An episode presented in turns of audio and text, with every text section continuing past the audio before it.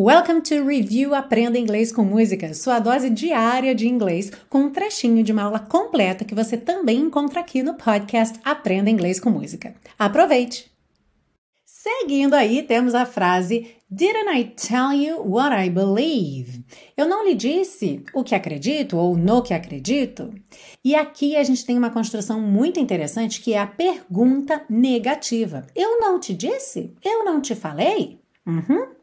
E essa pergunta negativa é super importante que você saiba que ela pode aparecer de duas formas diferentes, dependendo se você vai usar a contração ou não. Aqui nós temos didn't, didn't, que é a contração do did, auxiliar do passado, com o not certo? Então, quando a gente usa a contração, a gente vai ter então toda essa célula aí, né, essa parte do auxiliar com a negação antes do sujeito. Didn't I? E depois já segue com o verbo principal e o resto da pergunta. Didn't I tell you? Pontinho, pontinho. Mas, se a gente decidir, se a gente optar por não usar a contração, a gente vai ter aí um sanduíche de verbo auxiliar e not, como as duas fatias de pão e o sujeito ali no meio. Ou seja, nessa pergunta aqui, didn't I tell you? Nós teríamos did I not tell you?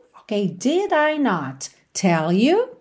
Então, só fica tudo antes do sujeito se tiver contraído. Didn't I? Porque se eu não vou separar o did do not, então vai tudo lá para o começo da frase, tá? Didn't I tell you? Se eu for separar, did I not tell you? Alright? Imagina a seguinte situação: tem lá no seu trabalho um colega, uma colega que você delegou uma tarefa para essa pessoa fazer uma revisão super importante ali para verificar se estava tudo certinho e a pessoa deu ok, deixou passar e estava com um erro gigantesco. E aí você depois pergunta para a pessoa: como você não viu isso? Como você não viu isso? Como se diz isso em inglês? How can you ask that in English? Se você usar a contração, vamos ter How didn't you see this? How didn't you see this? Se você não usar a contração, vamos ter How did you not see this? How did you not see this? E conta aí para mim, qual dos dois você acha que parece assim mais forte, com mais ênfase? Com a contração ou sem? Sem a contração, certo?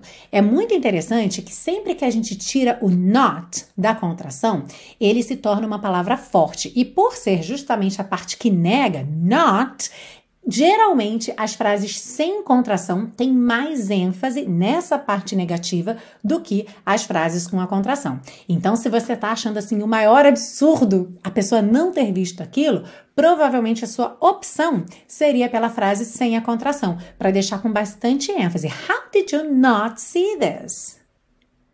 Didn't I tell you what I believe? Did somebody say that? A love like that won't last. Didn't I give you all that I've got to give, baby?